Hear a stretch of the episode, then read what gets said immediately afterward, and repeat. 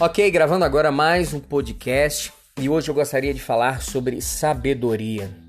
É muito importante que você se dedique a buscar sabedoria. Somente assim não será enganado facilmente pelos religiosos. Estes geralmente usam os textos sagrados para manipular as pessoas a fazerem o que querem. Se você não conhece as escrituras sagradas, se não sabe o que é a verdade, você será enganado. Oséias, livro de Oséias 4, versículo 6 diz: O meu povo está arruinado, porque não sabe o que é certo nem verdadeiro. A sabedoria, ela te livrará, te livrará da ruína. E não só no nível espiritual, mas em todas as áreas você precisa de sabedoria. No trabalho, sem conhecimento em alguma área, você sempre será desprestigiado. No casamento, sem sabedoria, você terminará em divórcio ou em um relacionamento frustrado.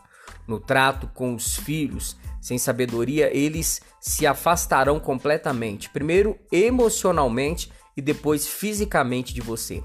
Percebe? O conhecimento é libertador. Jesus ele disse: "E conhecereis a verdade, a verdade vos libertará". A verdade não pode fazer nada por você se não tiver primeiramente o conhecimento. É preciso despertar em nós o senso crítico, a arte de, fazer perguntas. Mas se prepare, os religiosos detestam os que fazem perguntas. Jesus fazia muitas perguntas, mas os verdadeiros líderes não se importam. Vejam o apóstolo Paulo. Ele estava anunciando a palavra em Bereia. E os bereanos, eles não engoliam nada do que Paulo falava sem conferir nas escrituras, se as escrituras davam apoio ao que ele dizia. E eles foram chamados de nobres. Atos está em Atos, capítulo 17, versículo 11.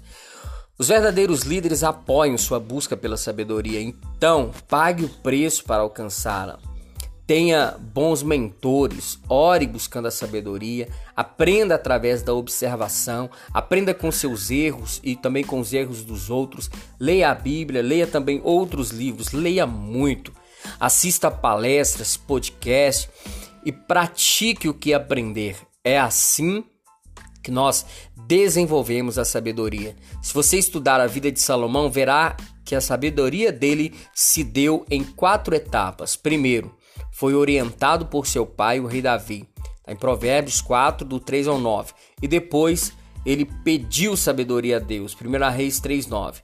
Aqui, Deus atendeu a Salomão, dando a ele um coração compreensivo, capaz de entender bem a diferença entre o bem e o mal.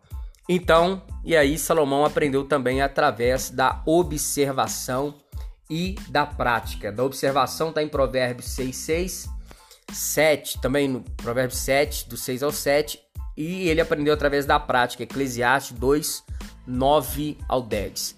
Ame a sabedoria e ela te protegerá dos que usam as escrituras para roubar sua identidade, sua liberdade. Ok? Bom, então é isso. É, nós precisamos buscar sabedoria. A sabedoria vai te salvar, a sabedoria vai te levar, vai nos levar a uma vida muito melhor. Então é isso. É, busque sabedoria, corra atrás, pague o preço da sabedoria e você vai ver que você vai viver muito melhor. Tá bom? Deus abençoe sua vida e até o próximo podcast, se Deus quiser.